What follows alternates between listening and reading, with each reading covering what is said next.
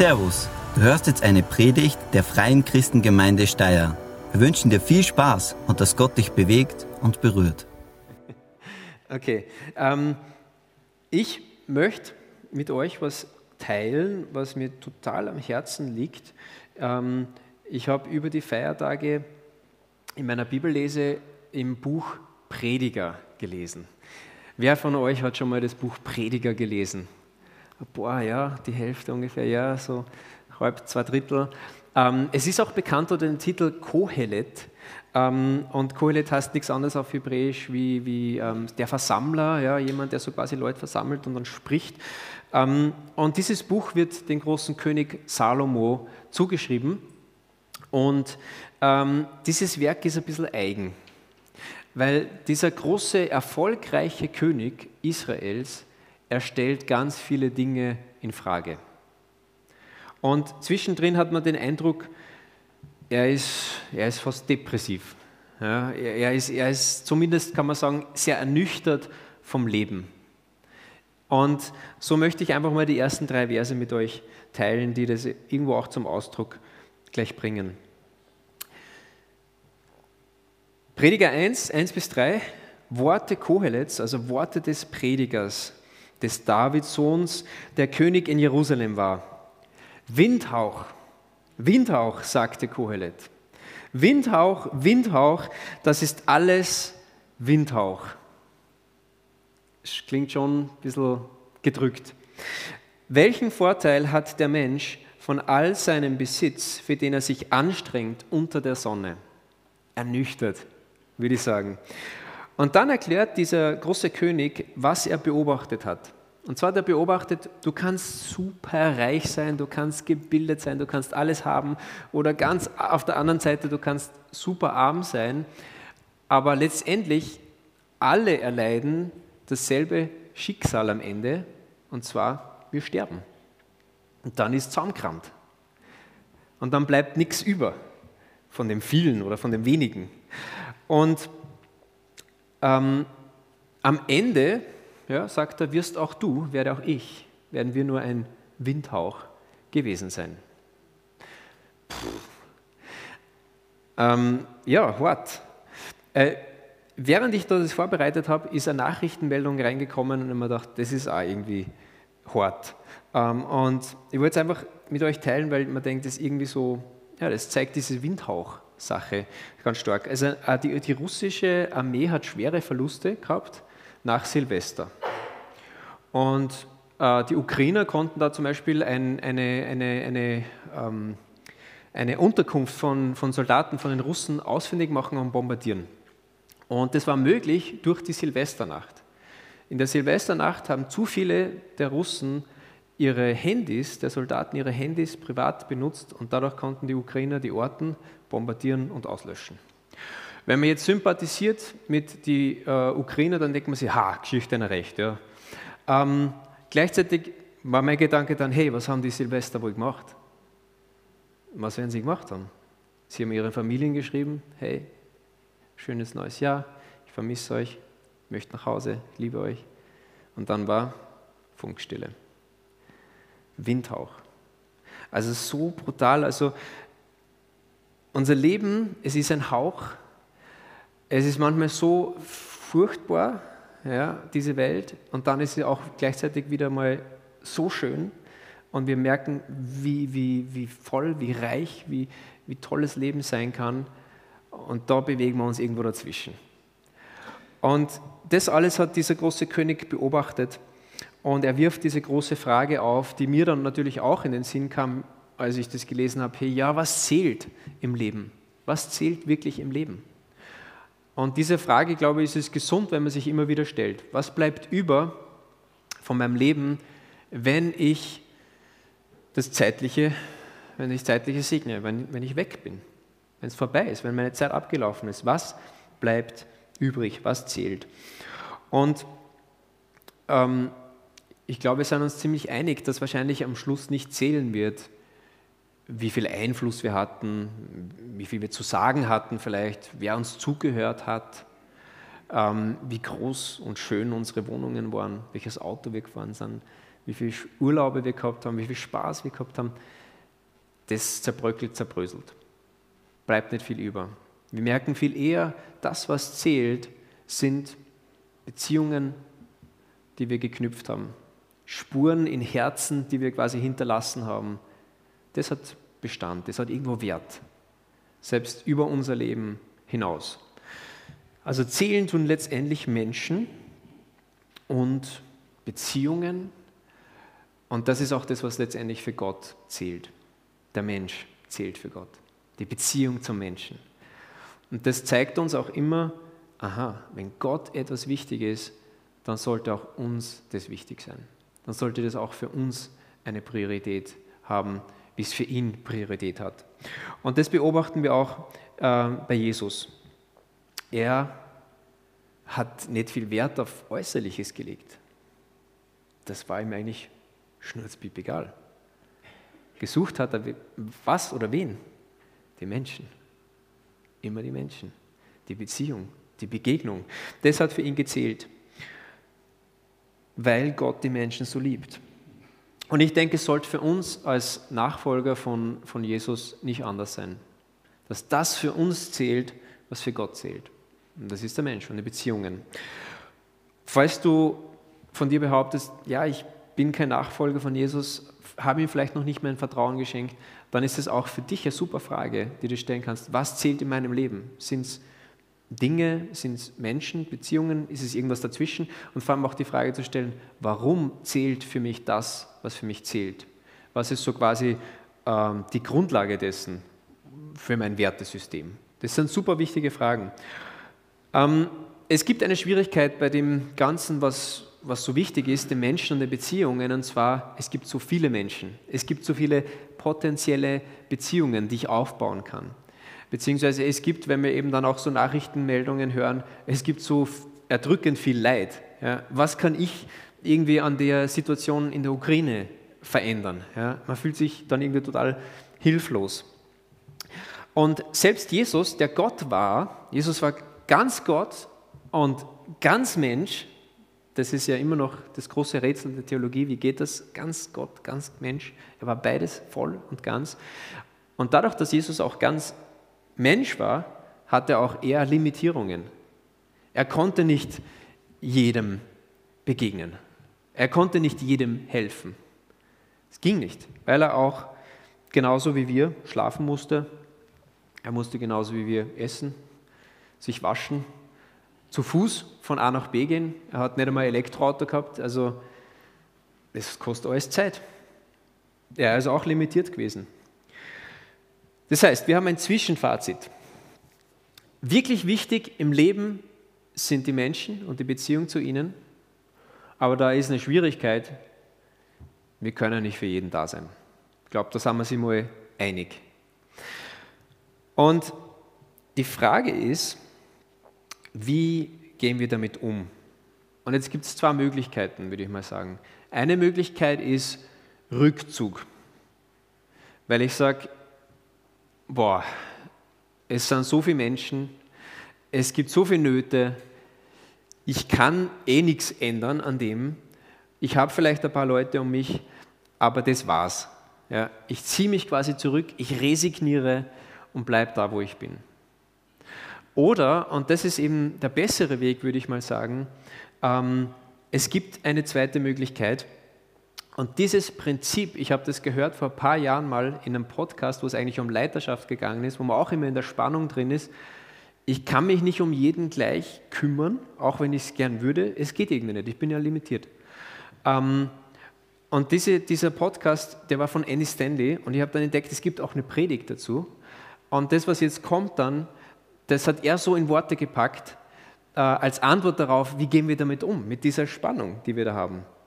Gott sind die Menschen so wichtig, uns sollten sie wichtig sein, aber wir sind limitiert.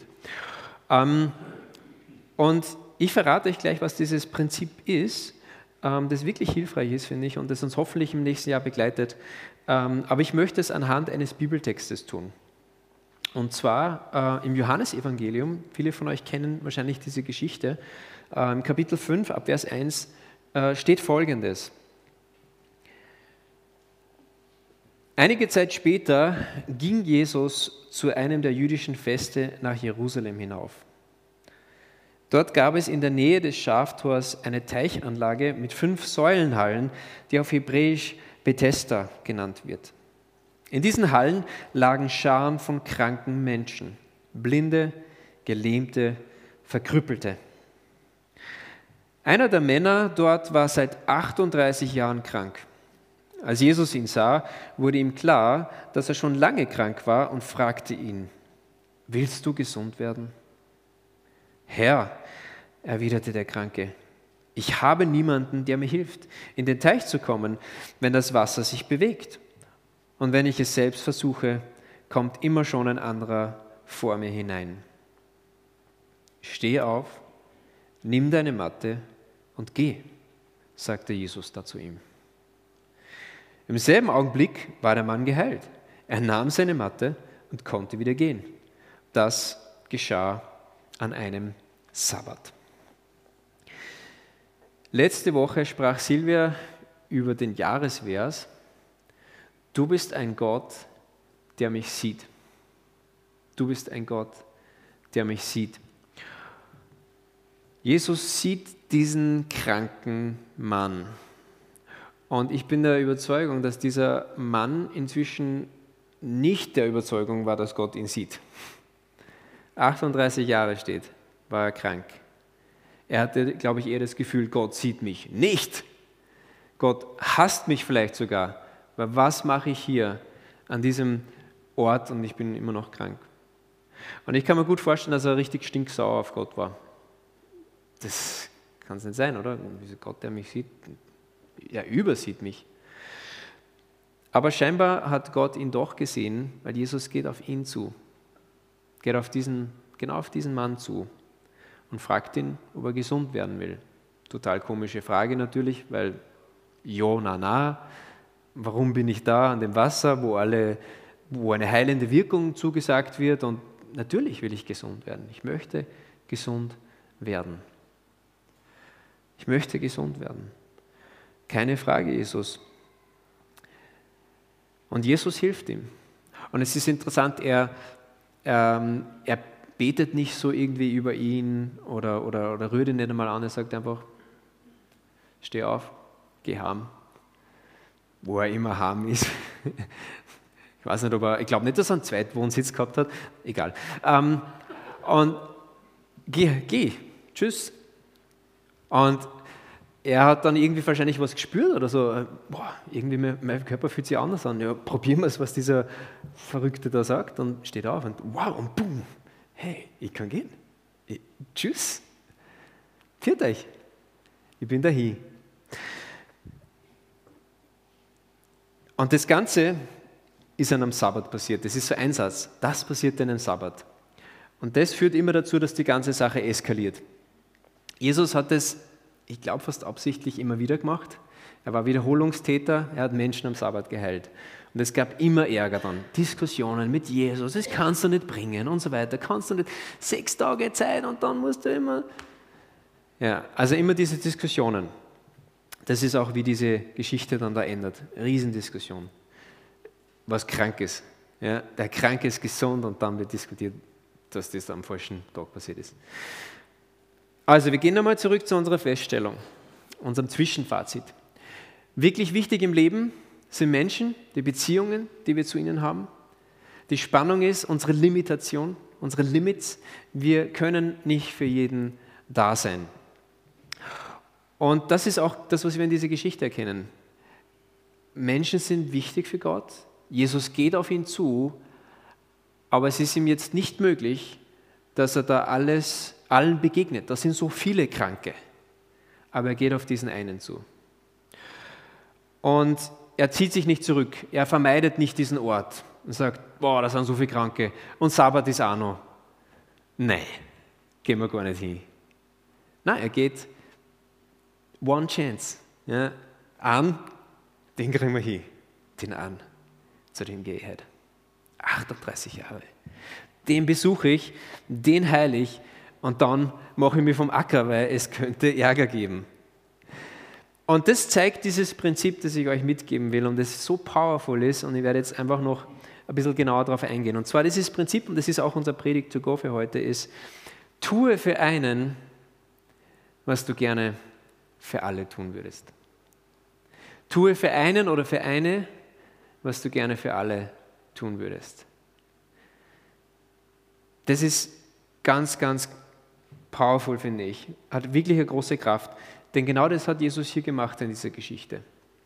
Da waren so viele Leute, die er wahrscheinlich sehr gerne geheilt hätte. Aber da waren Limits. Vielleicht wäre Jesu Dienst zu Ende gewesen, wenn er angefangen hätte, dann noch mehr zu heilen. Weil wenn du die religiösen Gefühle von Leuten verletzt, kann es schnell mal mit einer, mit einer Steinigung enden. Aber Jesus wusste, das ist noch nicht die Zeit. Meine Zeit ist noch nicht gekommen.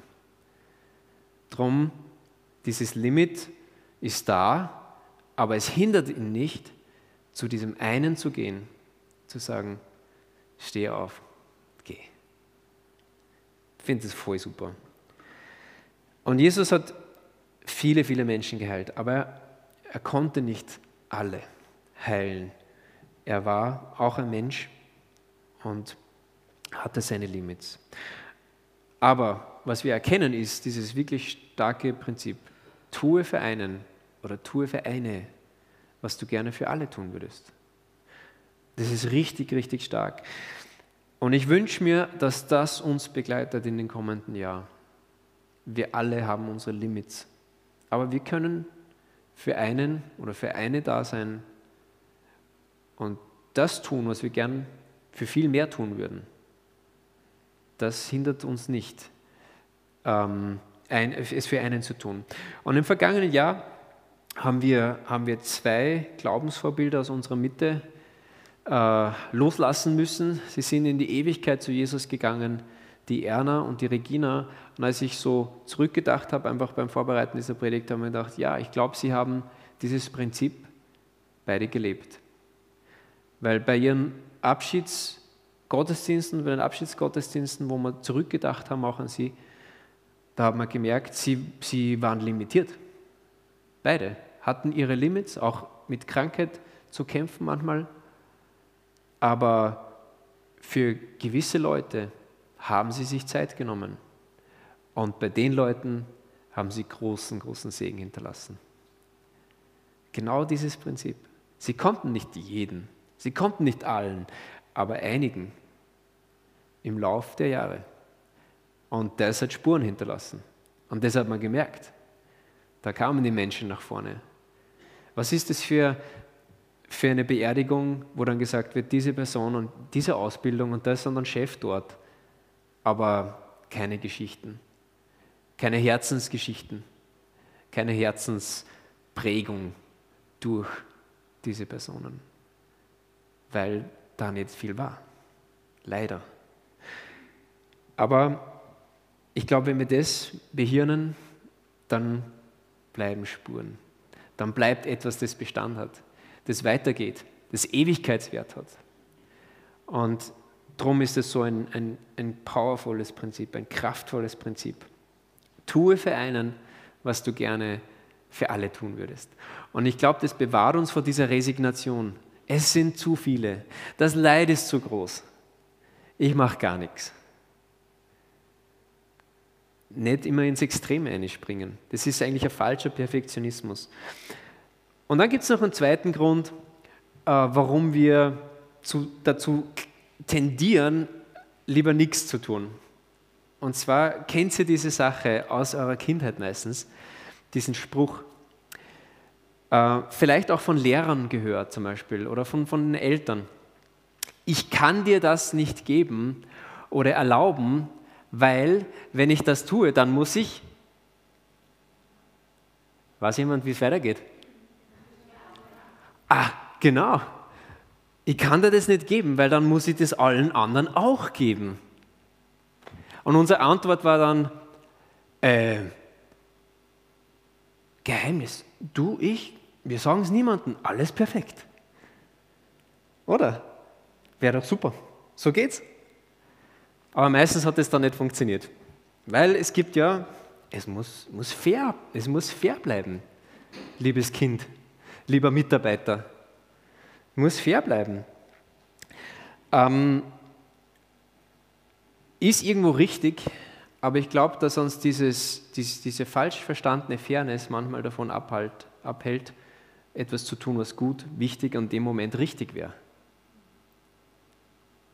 Und wir nehmen das ziemlich stark mit in unser Erwachsenenleben und so geschieht manchmal an Orten gar nichts mehr, weil keiner sich mehr traut, quasi die Regeln zu brechen. Und das ist eigentlich fatal.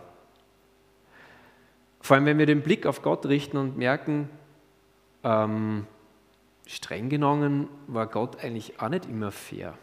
Er wählt sich ein Volk aus. Vor kurzem hat die Lido gefragt, sie hat da gelesen in der Bibel, Gott hat Israel ausgewählt, ist ja unfair, hat sie gesagt. Dann haben wir ein bisschen über das geredet. Ähm, ist auch ziemlich unfair, dass Jesus für meine Schuld ans Kreuz gegangen ist und für deine. Er war unschuldig. Hä? Voll unfair. Hat Gott gemacht. Ähm, für dich. Sein Geschenk. Nennt man Gnade. Ähm, also Gott ist ein gerechter Gott. Und er hat für Gerechtigkeit gesorgt durch Jesus. Aber fair ist nicht immer gewesen. Oder ist es nicht immer? Weil es gibt Gnade. Und so darf uns das nicht daran hindern, Menschen Gutes zu tun, weil wir es nicht allen gleich zukommen lassen können. Das ist sehr wichtig, dass wir das verstehen ähm, und nicht uns in falscher Fairness verlieren. Also Fairness ist grundsätzlich gut und, und erstrebenswert und schön, aber es kann uns daran hindern, Gutes zu tun. Wir sind übrigens nicht immer eine faire Gemeinde. Ja, das schockiert euch jetzt, gell? Ähm, manchmal versucht man irgendwie jeden das Gleiche zukommen zu lassen, auch unseren Mitarbeitern zum Beispiel als Dank. Manchmal gelingt es auch gar nicht so. Ähm, und da mich das Prinzip schon länger beschäftigt, manchmal brich ich es auch bewusst. Zum Beispiel vor ein, zwei Wochen habe ich dem, dem äh, Matthias und der Julia ein, ein kleines Geschenk gemacht von Herzen, weil sie sich so stark eingesetzt haben letztes Jahr in der Gemeinde. Voll, voll unfair. Ich habe das teilweise sogar vor anderen gemacht. Die haben das wahrscheinlich mitgekriegt und die anderen Mitarbeiter, die waren auch sehr engagiert. Eigentlich hätten die das auch verdient. Voll unfair. Ich habe es trotzdem gemacht. Warum? Tue für einen, was du gern für alle tun würdest. Und beim nächsten Mal fällt mir wieder was in die Hände und ich gebe es für den anderen weiter. Das Leben ist nicht immer fair. Das ist hart. Aber es ist irgendwo auch wahr. Also soll uns nicht daran hindern, ähm, dieses Prinzip zu beachten. Also resigniere nicht, bitte resigniere nicht, weil die Herausforderung so groß ist, weil die Menschen so viele sind. Und bitte verlieren wir uns nicht in einer falschen Fairness, weil die bringt uns auch überhaupt nicht weiter. Tue für einen, was du gerne für alle tun würdest. Ihr seid alle sehr statisch heute. Können wir das vielleicht miteinander mal lesen? Da mal was. Tue, nein, das nicht, das ist zu lang. Tue für einen, was du gerne für alle tun würdest. Amen. Ja, Amen. Was sagt ihr dazu? Ist es brauchbar? Könnte man damit was in der Praxis anfangen? Ich glaube schon. Ich glaube schon, weil es, weil es wieder möglich wird, weil es Perspektive schafft, weil es nicht uns total überfordert. Ich möchte zum Abschluss noch ein paar Praxis-Gedankenanreger ähm, euch mitgeben. Ähm, ich möchte einfach ermutigen, heute Morgen, dass, dass jeder von uns die Augen offen hält. Wo ist vielleicht eine Person, wo ist einer, die dir begegnet in den nächsten Wochen, Monaten, wo du, wo du merkst, ja, oder vielleicht weißt du schon eigentlich, da ist eine Person, da kann ich was, ein Stück mitgehen auf dem Weg. Ja, vielleicht ist es jemand bei dir in der Arbeit, Kollege, Kollegin, Vielleicht, wenn du, wenn du Vorgesetzter bist, vielleicht ist es eine Mitarbeiterin, ein Mitarbeiter, der besonders vielleicht deine Unterstützung bräuchte. Und du, du denkst dir, ja, kann ich nicht machen, ja, eher aus den genannten Gründen. Und du sagst, nein, ich möchte das einmal einfach zur Seite geben und mich dieser Person widmen. Vielleicht ist es ein Nachbar oder eine Nachbarin, wo du merkst, die Person bräuchte wirklich jemand an der Seite, da, da fehlt es an Kraft, ich möchte mich da diese Person zur Verfügung stellen. Ähm, vielleicht ist es auch so, dass du ähm, ein Kind hast, wo du merkst, ich habe ja mehrere Kinder, Aber eins der Kinder, es bräuchte eigentlich zumindest für eine gewisse Zeit eine extra Portion Aufmerksamkeit, eine extra Portion Liebe. Und du weißt, das ist eigentlich unfair. Das ist unfair die anderen gegenüber. Aber du weißt auch in deinem Herzen, das ist eigentlich notwendig. Dann wäre es vielleicht Zeit, diesem Impuls zu folgen. Vielleicht merkst du auch, dass äh, eine Person hier in der, in, der, in der Gemeinde gibt, die du getroffen hast, äh, wo es gut wäre, die, die Person besser kennenzulernen. Vielleicht mal zum Essen einzuladen, ähm, einfach um ins Gespräch zu kommen. Und da möchte ich einen kleinen Exkurs machen. Ich, ich bin da lästig. Ähm, aber Jesus hat so viel mit Menschen gegessen. Ähm, darum glaube ich, ist es auch etwas, das Platz haben sollte, mehr noch in unserer Kirche, in unserer Gemeinde. Ähm, und wir haben, glaube ich, Luft nach oben. Ich, formuliere es mal so. Und ich glaube, da ist auch manchmal das hinderlich, weil wir so sagen, naja, wenn ich jetzt die Irina und den Thomas einlade, dann muss ich ja auch unbedingt die Bittners einladen. Und das wird dann zu viel. Ja? So denken wir ja oft dann. Gell? Also lade ich gar nicht ein. Voll logisch. oder? Oder ähm, wenn ich jetzt die oder den einlade, dann wird die Person, weil ich kenne die ja schon ein bisschen, die Person, die wird dann denken, ich muss unbedingt den Tobi und seine ganze Familie, und die sind fünf, die kommen zu fünft, die muss ich unbedingt dann zurück einladen. Nein, Plan gecancelt. Ja, also so, so denken wir dann oft und das hindert uns daran, etwas in, Bewegung, in Bewegung zu setzen. Und das ist nicht, nicht so gut. Also tue für einen, was du gern für alle tun würdest und hab kein schlechtes Gewissen dabei. Es ist powerful, es ist so kraftvoll. Ich finde es so genial. Ähm, kommt eben nicht von mir, leider. Aber es ist so gut, dass ich mir dachte, ich möchte es echt mit euch teilen. Und wir finden es im Wort, wir finden es bei Jesus, wir finden es bei unserem Vater im Himmel, ähm, dass er auch so handelt, so gnädig ist. Was habe ich noch? Ähm, ein bisschen Inspiration. Vielleicht gibt es ein Ehepaar oder so, wo, wo du in Kontakt bist oder merkst, die könnten Unterstützung brauchen.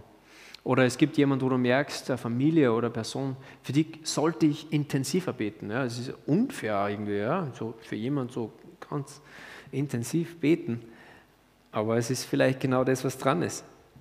Und dann tu es. Tue für einen, was du gern für alle tun würdest. Ganz abschließend jetzt. Wisst ihr, was an diesem Prinzip auch so stark ist. Und zwar, es hilft, dass wir Dinge auf gut österreichisch gesagt gescheit machen können. Weil wenn ich jetzt mit 50 Leuten eine Beziehung haben will, wird eher nicht so viel Tiefgang haben, geht eher oberflächlich. Aber wenn ich mich bewusst quasi einschränke und auswähle und zu anderen Dingen Nein sage, anderen Personen, anderen Beziehungen, dann kann ich mit einer ganz anderen Intensität und Tiefe auf jemanden eingehen. Und das ist letztendlich, was prägt, das ist letztendlich, was segnet, was heilt, was Spuren hinterlässt in den Herzen. Das ist das, was einen Unterschied macht. Und darum finde ich, ist es einfach so eine, eine, eine gute Sache, das im Kopf zu behalten. Tue für einen, oder für eine, was du gerne für alle tun würdest.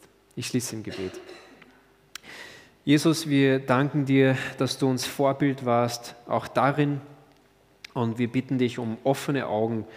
Heiliger Geist, führe du uns äh, in diesem kommenden Jahr und verankere du dieses Prinzip äh, in unserem Herzen, äh, dass wir nicht uns zurückziehen, dass wir uns nicht schwach fühlen, sondern dass wir äh, erkennen auch, wo wir etwas tun können, etwas tun können.